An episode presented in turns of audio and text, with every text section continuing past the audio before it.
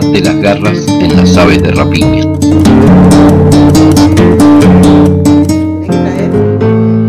cosas para sacar.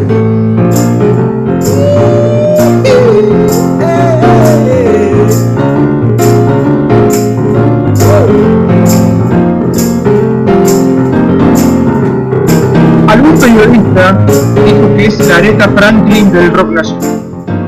Nació en Costa Rica y en el año 1984 vino a nuestro país, donde comienza, comienza a estudiar canto. En 1992, junto a Cristina Dahl, Mona Freiman y Liliana Escaliza, forman las Black and Blues, una gran banda de blues que dejó una marca indeleble en el, hasta ese momento, machista y eléctrico ambiente del rock y el blues local. De esta propuesta novedosa se ganaron un lugar en el rock nacional y compartieron escenarios con B.B. King, Bob Dylan, Johnny Johnson, Los Redonditos de Ricota, entre otros. En 2006, la Black and Blues se disuelven y siguió participando como invitada en numerosas bandas, cantantes y en obras musicales. Hoy continúa con proyectos como, su participación en la antigua Jazz Band, la fundación del funk y Walking Blues, junto a Patán Vidal. También forma parte de los fundamentalistas del aire acondicionado, junto a Lindo Surari, una banda que suena, en palabras de nuestra querida invitada, de puta madre. Expresión con la que coincidimos absolutamente. Y esta tiene un documental sobre su vida. Queridos oyentes de Alegre Distopía, con ustedes tenemos el agrado de presentar a la querida Débora Dix. ¿Cómo estás, Débora? Bueno, un placer que estés vos en nuestro programa. Bueno, arrancamos con la primera este, pregunta de esta, entrevista. Yo soy Lucas Bertone, este, está también Nelson Coronel, Martín Cañoni y Javier Dávalos también al, al, frente del programa, te saludamos. Este, la primera pregunta dice, este, ¿cómo fue que te viniste a Costa Rica, de, de Costa Rica, a Costa Rica, perdón, a la Argentina? ¿Y cómo te decidiste a abrazar la música como forma de vida? Bueno, en realidad, eh, antes de... ¿Me escuchan bien? Perfecto, perfecto, perfecto. Ok, perfecto. antes de, de, venir a la Argentina, eh, yo fui, me fui a estudiar a Francia, desde Costa Rica. Eh, claro, entonces, este, bueno, allá en Francia conocí a quien eh, iba a ser mi pareja posteriormente, que es un argentino, el papá de mis hijos, con el que, bueno, después estuvimos viajando por varios países, porque el trabajo de él así lo requería, y finalmente vinimos a instalarnos en Argentina, así que, digamos, ese fue el motivo por el cual llegué a la Argentina. Eh, y luego, yo por supuesto no en ese momento no me dedicaba a la música, ni muchísimo menos, nada que ver. Eh, en, un, en, algún momento me, me, puse a estudiar con Cristina Aguayo eh, como hobby eh, y ahí conocí a las chicas con las que después conformamos las Black and Blues.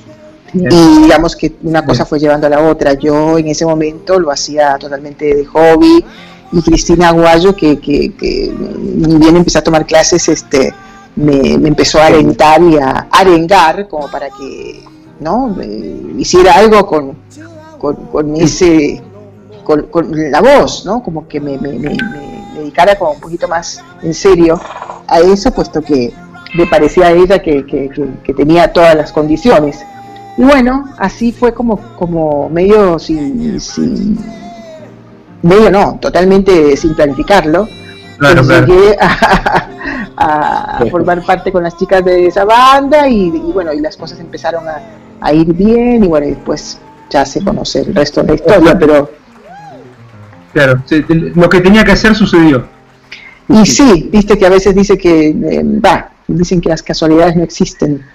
Así es. al, algo de eso debe haber porque la verdad es que, digamos, desde, desde cantar con la guitarrita en la escuela, en el colegio, digamos, por, por, por distracción, como lo hacen todos los chicos, hasta llegar finalmente a, a ponerme a cantar en una banda, pasó mucho tiempo y, y mucha agua bajo el puente. Sí, sí. ¿Qué significó para vos, este, Débora, eh, integrar una banda como la Black and Blues? Que bueno, eran cuatro mujeres, este, como dije en la introducción, ¿no? Cuatro mujeres este, apostando por ahí a una propuesta no tan eléctrica, este, eh, bueno, y mujeres justamente metiéndose en el, en el, universo, bueno, hasta ese momento, ¿no? Que nos hablaba tanto, ¿no? Machista, del, rock, ¿no? Y a ver hasta dónde, hasta dónde llegaron, ¿no? ¿Cómo, cómo fue todo eso?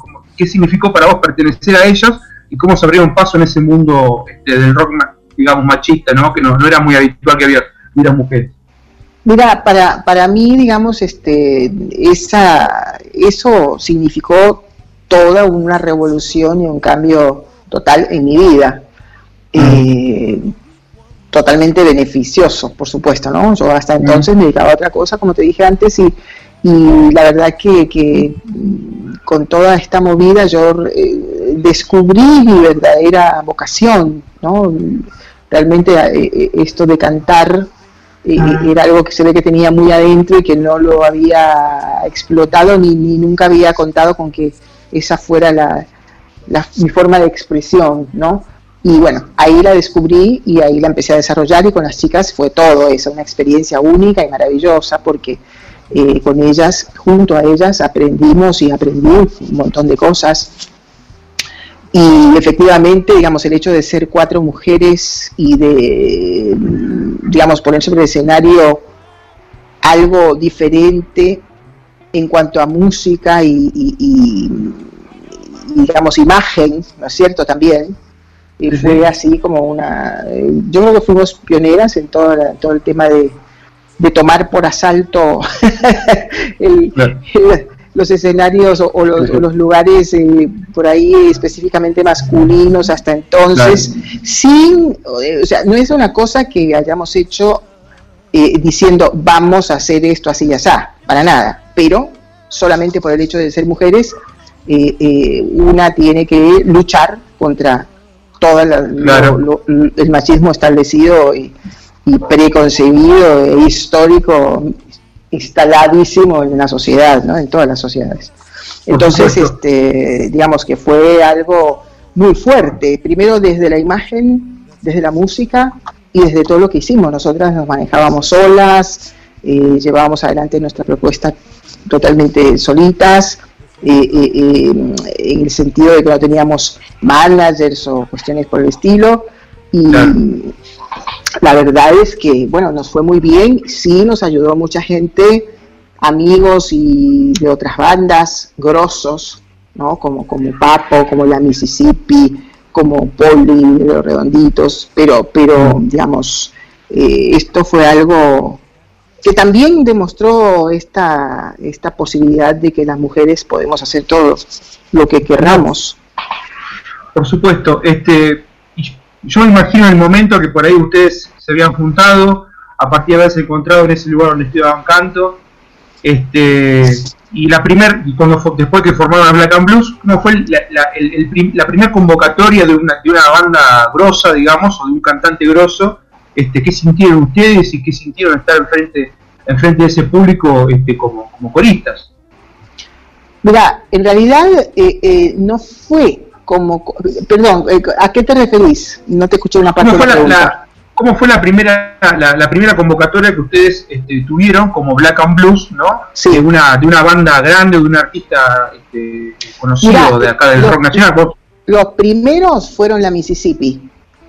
Ellos, eh, eh, que de hecho son suerte de padrinos nuestros, nos invitaron a cantar, a cantar nuestros temas, de la, como, como si fuera abriendo algún show de ellos, y obviamente también haciéndole coros, en, nos invitaron a grabar discos y todo, pero nos presentaron así, haciendo temas nuestros eh, en, su show. Lo mismo hizo Papo, digamos, mucho antes de que le hiciéramos coros a Papo, nosotras, él nos presentó, digamos, como banda de mujeres ante su público y pidiéndole atención al público, diciendo, miren, eh, quiero que escuchen lo que hacen estas mujeres, que me han emocionado hasta las lágrimas, ¿no? Y nosotras hacíamos eh, spiritual, gospel, algún blues, o sea, en inglés, imagínate. Eh, realmente eh, em, ambas situaciones fueron para nosotras tremendas, porque digamos, el público eh, no sé si estaba, eh, digamos, si esperaba una cosa así, fue como una sorpresa eh, y a partir de ahí se creó esta también curiosidad por ver qué hacíamos cuatro mujeres, ¿no? Arriba del escenario haciendo blues o ese tipo de música, porque no hacíamos solo blues. Entonces era fue muy importante para nosotras esos espaldarazos que nos dieron ¿no? artistas conocidos y que ya están ahí en la, en la escena local como dueños de la escena local, digamos. Por supuesto, me imagino lo que debe haber sentido la primera vez que nos convocaron. Debe haber sido una alegría impresionante. Ah, sí, ni hablar, por supuesto, no, no, y aparte alegría y en el caso, por ejemplo, de Papo, toda una eh, emoción, ¿no? Y una, unos nervios, en fin. y aparte destaco también, después, de lo que contás, ¿no? La generosidad, ¿no?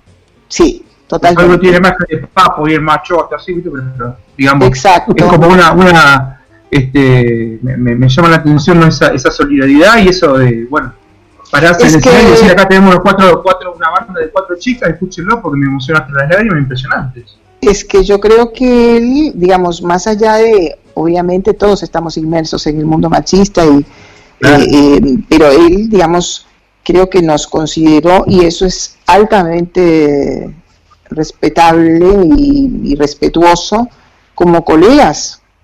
Eh, es decir, fue fantástico en ese sentido, o sea, ¿me entendés? Inclusive, ya te digo, nosotras nos presentó con nuestra banda y haciendo nuestros temas. Después nos convocó para hacer coros y cosas así, pero, pero no, no, bien, muy bien. Bien. Débora, ¿qué sentís después de aquella primera vez en, en, Huracán en que, bueno, con los redondos presentaron este Cordero Suelto y Lobo Suelto Cordero Atado, ¿no? Yo recuerdo ese sí.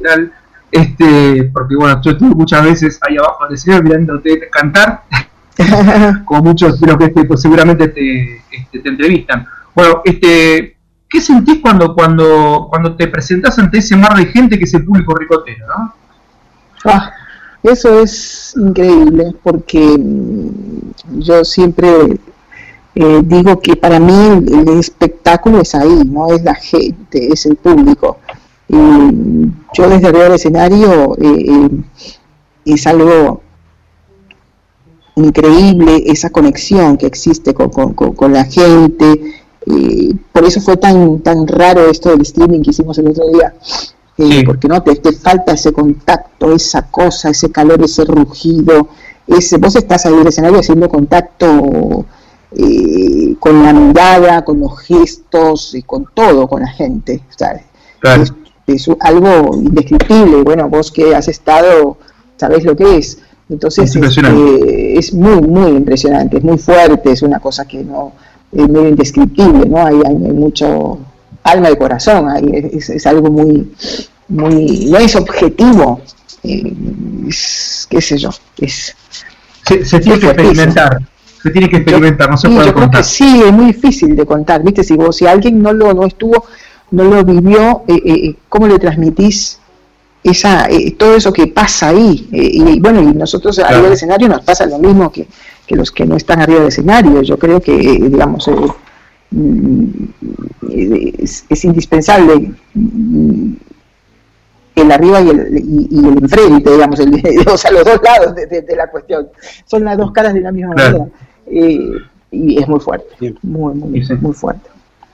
Eh, Débora, si mal no recuerdo, este, si mal el, archivo ricotero que tengo no, no, no, me, no me falla, a la única persona que el indio le subió el escenario fue a Luca Prodan en Cemento en el 86, si no me equivoco, ¿no? Para cantar Criminal Mambo. Ah, mira. Pues creo que fue la única, la única vez que el indio le cedió el escenario como frontman, digamos, a, otro, a otro cantante para cantar un, un, tema, ¿no? Que bueno, que entre las bandas se habían se ven intercambiados. Eh, la segunda vez, bueno, también fui testigo, que fue en este, Gualeguaychú, donde el indio te dejó eh, el show en, las manos, en tus manos, para que encantes, bueno, una hermosa versión que la pasamos hoy, este, por lo menos un fragmento del Blues de la Libertad. Sí, sí. ¿Qué emociones te recorren, qué emociones te, te, recorren en ese momento en que el indio te deja, digamos, toda la, la gente ahí adelante y la banda a tu disposición para que este, muestres tu arte, ¿no? Tu, forma de cantar, ¿no? Es, esa, esa versión bellamente bella que haces de, de de la Libertad y bueno, que le repetiste también en el, en el eh, recital de streaming del 26.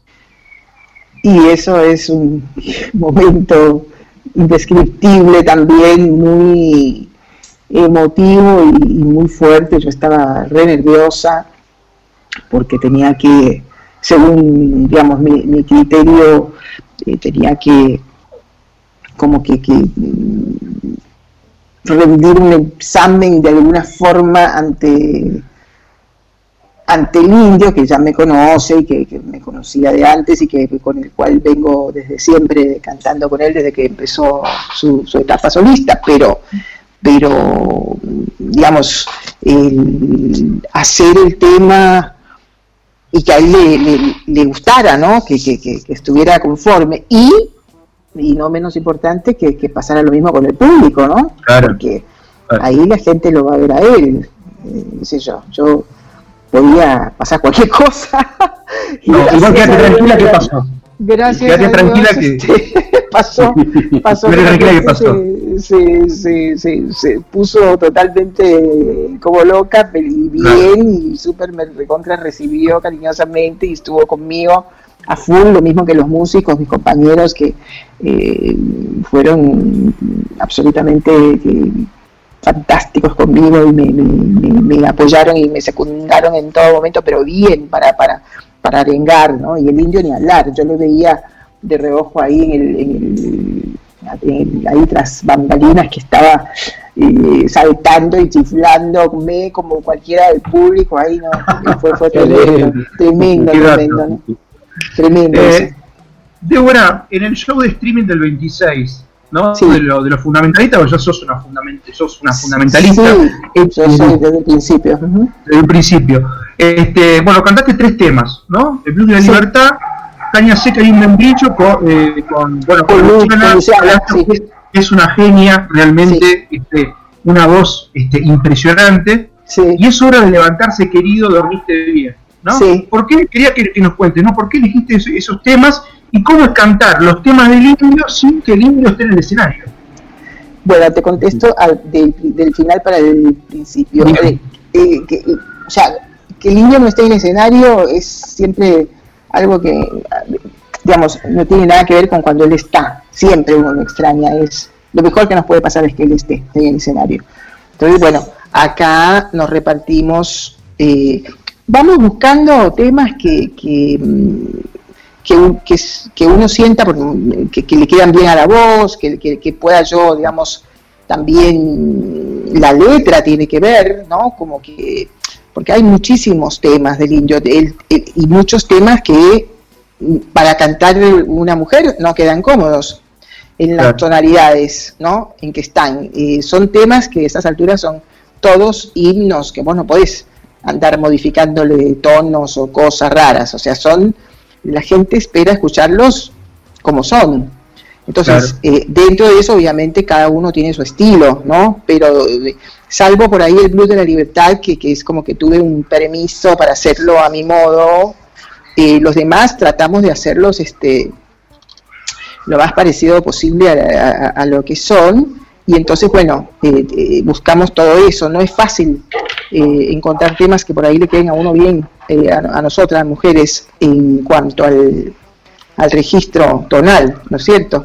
Eh, y además, eh, y algunos, por ahí los eligen también otros compañeros, qué sé yo, hay, somos varios para cantar, así que está bueno que, esté repartido. Y también tiene que las letras, ¿viste? Por ahí no todas las letras son como para que las cante una mujer, qué sé yo, hay de todo. Bueno, eh, y, a mí otra cosa que otra cosa que a mí me pasa es que yo no, viste, yo no soy eh, eh, ricotera, digamos, de la primera hora, porque soy extranjera y cuando yo vine, yo no los conocía, desde como mi primer contacto con, los redonditos fue cuando me invitaron a cantar ahí en, Huracán, y el disco que presentaban ellos era Lobo Suelto, Cordero Atado. Entonces es como el que yo tengo desde, desde entonces para acá, en la historia el más escuchado, eh, y, los temas, viste, como que me resuenan más porque son los que canté ahí también. Entonces, eh, eh, también eso tal vez juega también en mi... Hay, hay, cosas que ya las tengo incorporadas que me gustan. entonces, bueno, un poco, qué sé yo, hay, hay varios motivos. Si podés tener la oportunidad, este, transmitirle a, a, Baltasar Comoto lo impresionante que fue una versión que cantó él también. la banda estuvo muy bueno, pero digamos, Baltasar es impresionante como, como este, eh, pone su impronta este, y también eh, eh, se relaciona también con la impronta que le pone el indio, impresionante. Este, Tremendo, el, cantante. Sí. Sí, sí, sí, volviendo bueno, a los sucesos no tan buenos ¿no? de la historia este, que te tocó vivir con, con, el indio, ¿no? recordando los últimos sucesos de la barriga, sí. bueno, y todas las mentiras que se decían desde los canales de noticias. ¿Por qué crees que hay tantas hazañas con la figura del indio de algunas usinas periodísticas? No sé, la otra vez había, estábamos hablando con, con Pablo Barabria y nos decía, bueno, que es realmente este, es, es, tremenda la hazaña que tienen, que tienen con él, este, habíamos hablado de él también como una como una, este, un artista vanguardista, un tipo que siempre está este, a la vanguardia, es un francotirador también, este, y eso también le debe generar algún tipo de, enemigos. Pero ¿por qué crees que pasó eso o cómo lo viviste vos lo que, lo que pasó en la, en la barriga?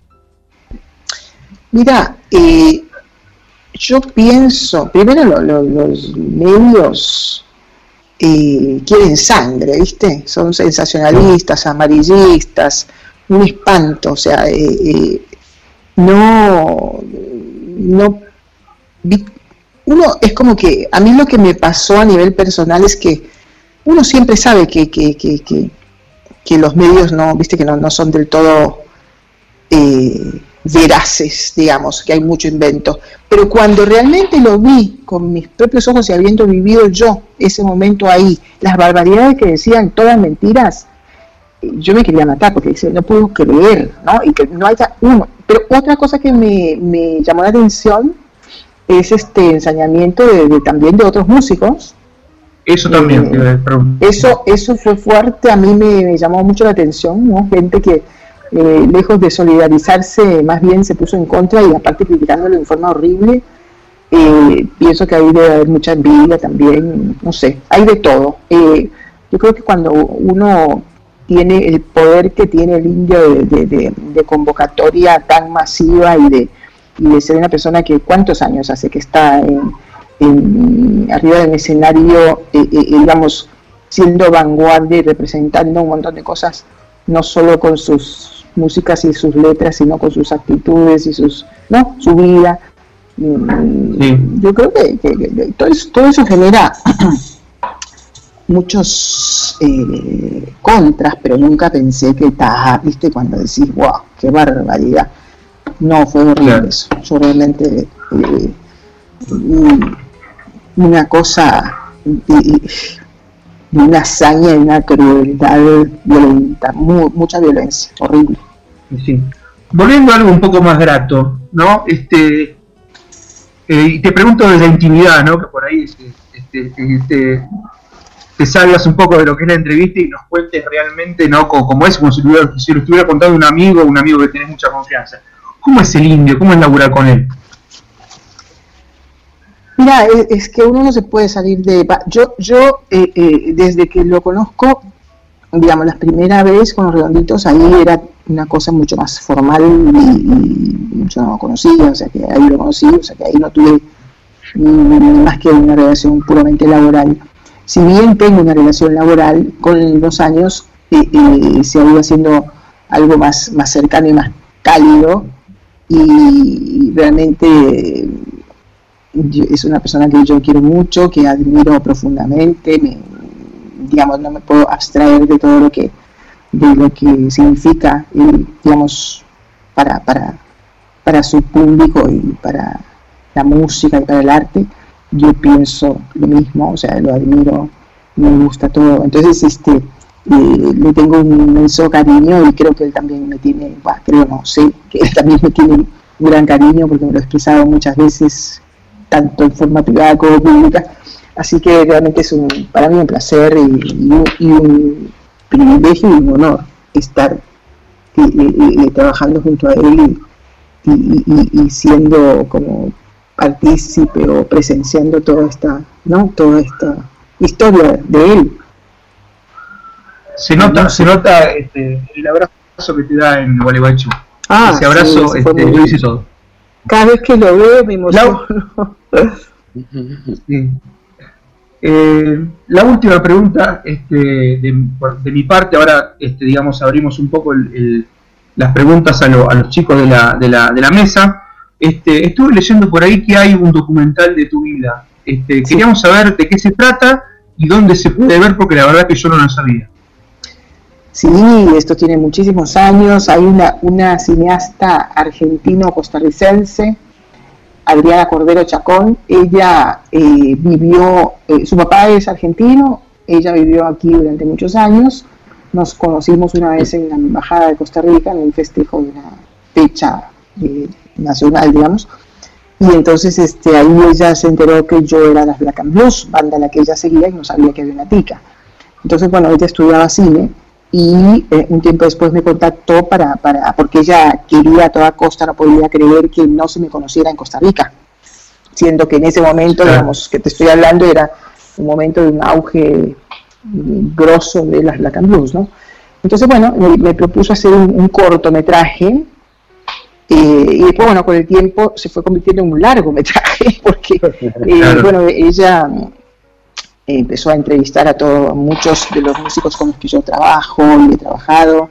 Y después este, hicimos, eh, algunas de las veces que yo viajé a Costa Rica, era mi familia, hicimos un, recital allá eh, que se grabó para, para, para, el documental. Bueno, esto fue a lo largo de años porque ya lo hizo eh, a pulmón y finalmente bueno, se, se, ha presentado en festivales internacionales, Cine Under, y acá se presentó también. Y la forma de verlo es, hay una página en Facebook que se llama La Dixon, el documental. ¿Mm? Eh, entonces, eh, vos ahí, que la, obviamente es de, ella, de Adriana, la, le pedís si ella te pasa un link para verlo, porque no, no, lo tiene publicado en las redes todavía, pero sí te pasa un link para verlo, ¿viste? Para tener unas horas para verlo. Eso se puede hacer.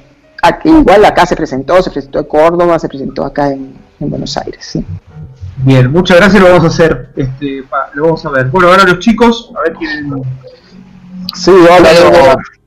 ¿Qué tal? Dale, dale, dale. Vamos estamos ávidos por preguntar. nos vamos a pelear por la pregunta. Débora, querida, todos queremos preguntarte algo. Este, voy, voy yo, voy yo, voy yo.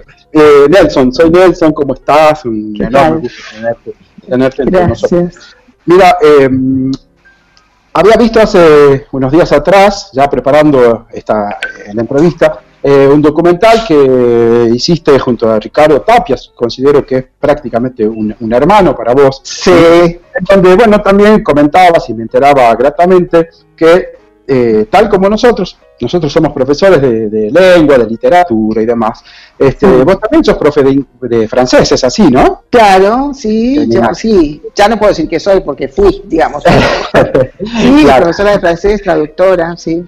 Bien, genial. O sea, sos profesora de francés, eh, cantás, digamos, en, perfecto inglés y, eh, bueno, tu, tu, lengua materna, digámoslo, es, es el español. Eh, o sea, eh, digamos que sos políglota, digámoslo así, ¿no? Este, cantaste gospel, cantaste, cantás blues, cantás rock, en fin. Vos, y esta es mi pregunta, ¿vos considerás que el, inglés, digamos, es la lengua del rock y del blues? Ah, mira qué difícil. Mira, cuando yo escuché, interesante la pregunta, cuando yo llegué a la Argentina y escuché, empecé a escuchar eh, blues en español me chocaba muchísimo. El rock ya no, porque ya estaba acostumbrada, porque el rock argentino llegó a, Costa Rica y hubo mucho rock mexicano también, que acá no se conoce, pero bueno, ya tenía más costumbre de escuchar. Pero blues sí que no, no me, chocaba muchísimo. Eh, pero bueno, después me fui a acostumbrar. Lo que pasa es que es muy difícil de cantarlo eh, de acomodar como las, letras para que no suene la, ah. es el de la sonoridad de la, del castellano es es digamos si lo comparo con el inglés o con el mismo con el portugués por ejemplo es como más duro viste el, castellano. El inglés es más suave más blando no sé cómo decirte. Aparte bueno estaré acostumbrado a escucharlo así. Sin embargo hoy después de años de, de cantarlo en, castellano y, nosotras las Black and Blues hicimos laburamos mucho eso, el, asunto de, de adaptar. Eh, por ejemplo, ponele, había un tema nuevo, una música, y entonces la, la, la letra, o sea, la melodía de la letra se la tarareaba una especie de zaraza en inglés. Y, eh, ¿no? Ponele. Y, y a partir de ahí se acomodaba la letra para que sonara bien con la música, porque es, algo como raro. Y me doy cuenta de que mucha gente, acá en Argentina, muchos autores hacen lo mismo con el rock, con, eh, o sea, eh, algo así. Entonces, eh, digamos, no, no, era, no era algo traído de los pelos. Pero ahora ya me acostumbré y opino que hay un, hay un, hay un blues argento, le digo yo, que es, es toda una, una forma de cantar, ¿viste? Es como muy es arrabalero, tanguero, qué sé yo. y, es, está buenísimo. Ah, entonces a mí misma se me fue cambiando ese, esa, esa, esa opinión que yo tenía, ¿no? No sé si es una opinión, pero esa sensación, esa como, como cosa de que no me gustaba el blues en español. Eso se me fue cambiando con el tiempo porque fui yo también incursionando en cantar en español y todo eso, pero es indudable que es mucho más cómodo y sale absolutamente más natural cantarlo en inglés. Claro, es, como, es como si cantaras tango en japonés. Claro, va, a sonar, va a sonar seguramente va a sonar bárbaro, pero, y, pero digamos, eh, va a ser difícil de digerir. Claro, claro, no sé, estoy pensando en Robert Johnson, en Billie Holiday, eh, qué sé yo, tantos eh, Muddy Waters, eh, mm. como que el, fraseo, ¿no? De, del blues. El fraseo es difícil. es intrínseco, es intrínseco a la esencia. Yo tengo una, una eh, yo tengo algunos pocos alumnos y para el que por ahí le cuesta todo el tema del fraseo, ¿no? les hago escuchar, hay una, la hija de John Lee Hooker, que se llama Saquilla Hooker, ha estado en Argentina varias veces eh, cantando. Y ella hace, lo pueden buscar en, YouTube, si quieren se los paso después porque está buenísimo. Ella hace el desconfío. Entonces, vos la ah, escuchás cantar desconfío y, no sé, será los ojos y si, si suponete, abstraete de que es en español, suena a blues, suena como si fuera en inglés, porque es el fraseo. Claro. Es otra cosa. Entonces, como ella lo piensa desde su lengua, desde su cantar, desde su naturalidad lucera, lo canta distinto, está buenísimo. Entonces yo se los enseño siempre, los muestro, eh, eh, porque suena fantástico. Y también me pasa que Papo, por ejemplo, que, que, no sé cómo decirte, o sea, no, es, no era un, cantante, no era un gran cantante, pero él como fraseaba los blues y todo ah. eso, fantástico, o sea, vos lo escuchás y, suena perfectamente a blues. Otro que, que, bueno, hay varios que cantan así, eh, bueno, ni hablar de, de, de Ricky Tapia, ¿no? Eh, pero por ejemplo el otro día lo escuché a Bota, Botafogo, que también, también, vos lo escuchás, bueno, tocando increíble y, canta arriba y, y vos te imaginas un, no sé, un negro cantando en Mississippi, si no, si no estás pensando en el idioma, ¿no?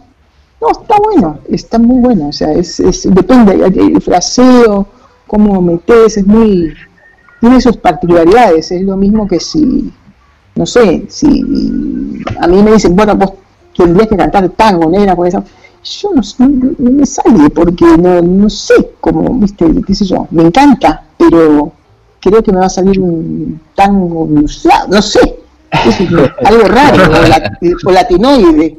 Porque, porque, claro, porque yo soy centroamericana, me sale la cosa más latín, ¿viste?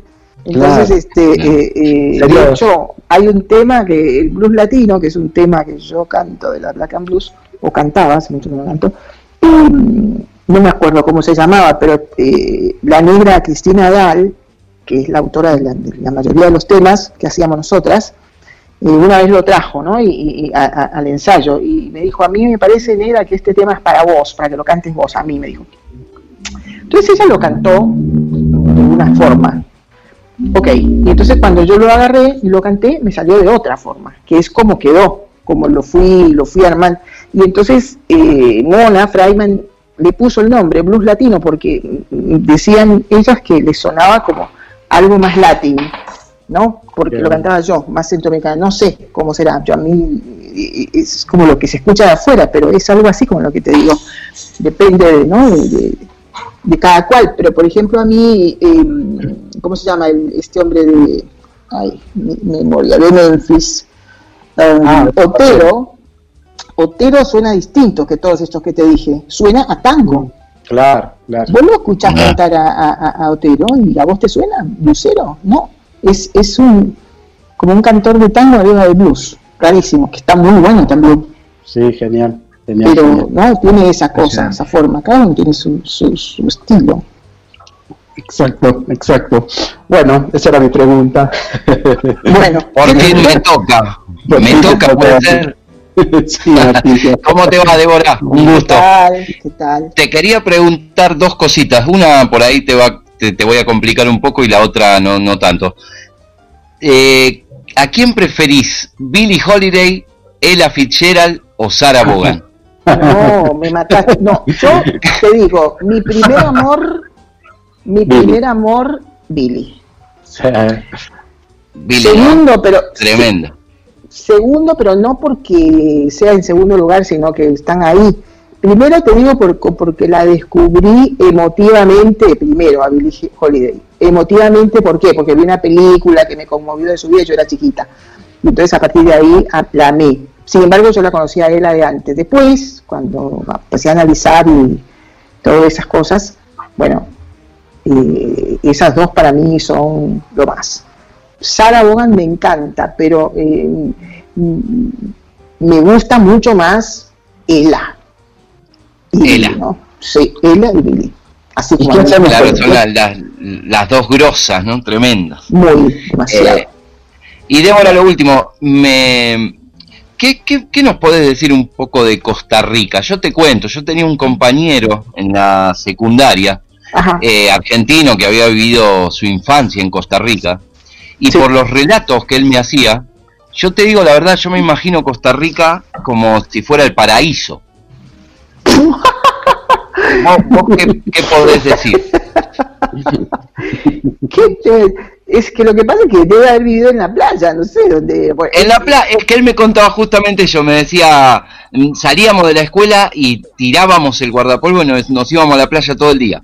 Claro, vivía en la playa, bueno, así cualquiera, yo también, yo no vivía en la playa, pero, pero lo que pasa es que en Costa Rica, digamos, tenés la, es un país muy chiquitito y vos estás muy cerca de las playas y la gente que vive en las playas, eh, eh, yo creo que tiene una calidad de, y sí, una calidad de vida, viste que es otra cosa. Por ejemplo, un, si ahora vos acá en, en toda esta porquería que estamos atravesando vivís en, frente al mar, Claro, sería otra cosa, ¿no? Va a ser, va a ser un, o, en una montaña, que también allá hay montaña, hay montaña y mar, bosques. Entonces, es, entonces es bien. Por ejemplo, mi hermano me cuenta que sale a caminar, ¿no? Cuando puede, y bueno, la caminata es en medio de, montaña, todo.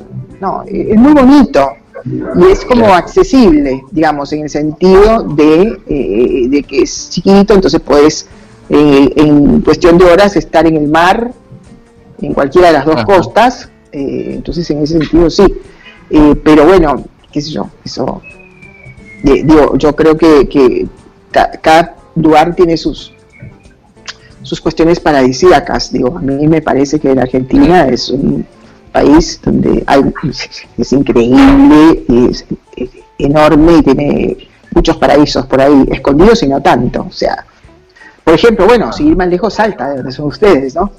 toda esa zona es, increíble, increíble, maravillosa, bueno, hay muchas cosas, pero, pero es lindo, sí, Costa Rica es lindo, es, como más... Em, para el argentino que va para allá y puede tener la suerte de, digamos, de, poder disfrutar de playas y eso, siempre viene encantado como loco. Y muchos viviendo allá, eh, se quedan. Débora, yo te quería hacer una pregunta que siempre. Muchísimas gracias. Débora, yo te quería hacer una pregunta que siempre se la hacemos a todos los artistas que tenemos acá en el programa, no escritores, bueno, cantantes en tu caso. Este, eh, quería preguntarte en relación a lo que le estaba diciendo recién a Martín. ¿cómo, ¿cómo estás llevando al, tema de la pandemia? Eh, ¿Cómo repercute en tu, en tu creatividad como artista? Hmm. Mira, la verdad es que eh, yo, a mí no me ha pegado por la creatividad, ni por nada que ver, no, más bien no, no me, no me favorece en absoluto esto. Y hay gente que sí, que, realmente le, le, pido por ahí como que está más introspectivo y haciendo otras cosas, a mí no, no, no estoy harta, no quiero más, quiero que se termine. Y yo creo que, digamos, mi principal o sea, mi principal creatividad consiste en el contacto con el público desde el escenario. Y, eso me está siendo absolutamente imposible de llevar adelante en este momento, como a todos. Entonces, bueno, viste, eso me falta. Pero bueno, me dedico a otras cosas, digamos. Estoy me he convertido en una excelente ama de casa, pero aburridísima, estoy harta, no quiero Mira, el otro día leí un, comentario que hizo un compañero mío de la Fundación de Funk, que es una, una, de las bandas con las que estoy, sí. y el pianista que es un capo y muy cómico en las cosas que dice. Entonces posteó una foto en Instagram, no sé, era un, como si te dijera un Fernet, no sé qué era, ¿no? Y entonces alguien le dijo, ah, estás festejando, y dijo, no, estoy de compras, estoy comprando comida y no quiero cocinar nunca más en mi puta vida así, así, así me siento. Basta, no quiero cocinar más, no quiero levantar y poner la mesa, no quiero limpiar, no quiero hacer nada. quisiera irme a la playa. No, está como, como, el amigo de, Martín. Este, igual tengo idea que es una constante en todos los, este, los artistas que estamos entrevistando, tanto escritores ah, como cantantes y demás, que es una, una, constante que le está pegando mal por el lado de, bueno, de la creatividad, bueno, entonces que, que es verdad, ¿no? Que ah, yo pensé que, yo pensé que no, que la gente, no. sé, se ponía, hacía canciones y escribía, yo no. No, no, no, sos una rara, una rara ah, menos mal vienen en la misma. Este, bueno, Débora, te agradezco, pero infinitamente de corazón tu generosidad, este, la buena onda que, tuviste desde que te empezamos a contactar, este, esa calidad humana que, que, tenés, porque imagínate que nosotros te veíamos desde abajo del escenario junto al indio, imagínate lo que es para nosotros tenerte acá en, un, en un programa, en nuestro programa, digo, y bueno, obviamente la trayectoria, la trayectoria que tenés, que es impresionante, este, te agradecemos muchísimo por, por, tu, por, por todo. Muchas gracias sobre Todo. Buenas tardes, Débora, mi nombre es Javier. Quería, también agradecerte la generosidad, ¿no? Nosotros no somos más ni menos que un grupo de amigos y colegas, ¿no? Que acá nos juntamos a hacer cosas que nos gustan y una, una, una, una, artista tan consagrada como vos que nos des este espacio, ¿no? Y que tengas todas estas atenciones con nosotros realmente es más que un, un placer, ¿no? No, muchas gracias, por favor. Al contrario, no, estuve escuchando ahí un rato del programa, está buenísimo. ¿Qué hacen? bueno, me alegro que bueno, ahí eh, sí, ¿no? Bueno, me alegro que la se peli, puedan hacer cosas. Te la recomiendo. Eso, ¿Cómo, eso escuché. ¿cómo, ¿Cómo es su relación con Dios? yo, soy creyente, yo soy creyente. ¿Usted es creyente? Sí, sí, yo sí. Bueno, bueno yo creo que o sea, llamale Dios, llamale, no sé, universo, llamale lo como quieras, pero sí creo, sí creo que hay algo, algo que nos conecta de alguna forma, eh, sí, a otro nivel. Mm. Siempre, siempre tiene a su lado a su Dios. Ojalá. y, Martincito en su columna había leído un librito donde él este, mm, eh, contaba ¿no? la historia de esta, esta idea que planteaba el librito, obviamente ficcionalmente, de que los artistas se hacían cargo del poder, ¿no? ¿Usted se imagina algo así? Ni, loca. Si hay algo que yo.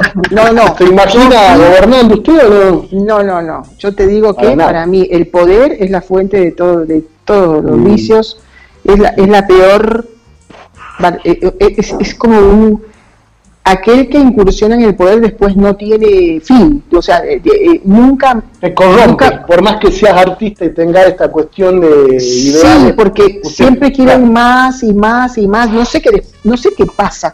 Hay algo que siempre, vos fíjate, no sé, vamos a ver mm. gente muy poderosa pero que es multimillonaria que vos dijera, bueno, ya tiene todo, qué sé yo, ¿qué más quiere? Poder y llegan al poder y se vuelven, mira Trump, Por Dios. no hablemos. No, ni hablemos. Pero vos fíjate, ¿qué más quiere, puede querer ese señor? Y, y, y su, no, odio la política, además, la detesto, porque nunca me van a ver postear o poner algo en algún lugar o decir algo sobre, porque no, detesto, detesto, no me gusta, me parece espantoso, sé que obviamente es, necesario y hay muchas cosas que tienen que ver con eso, pero tal como, como ha degenerado y, no es solo acá, en todo el mundo, me parece espantoso, no me gusta. Así que el, poder jamás en la ni loca se me ocurriría tener algo que ver con, con ese mundo. No, no, no, no, no, ni loca, ni loca, por favor. no. Bueno, Débora, muchísimas gracias por todo. Gracias a ustedes. Muchísimas gracias por todo. un abrazo. Un placer verte Hasta luego, Esperemos que pase todo esto rápido. Por favor, por favor, por favor. Chao, gracias. Gracias, gracias, Débora. Hasta luego, hasta luego.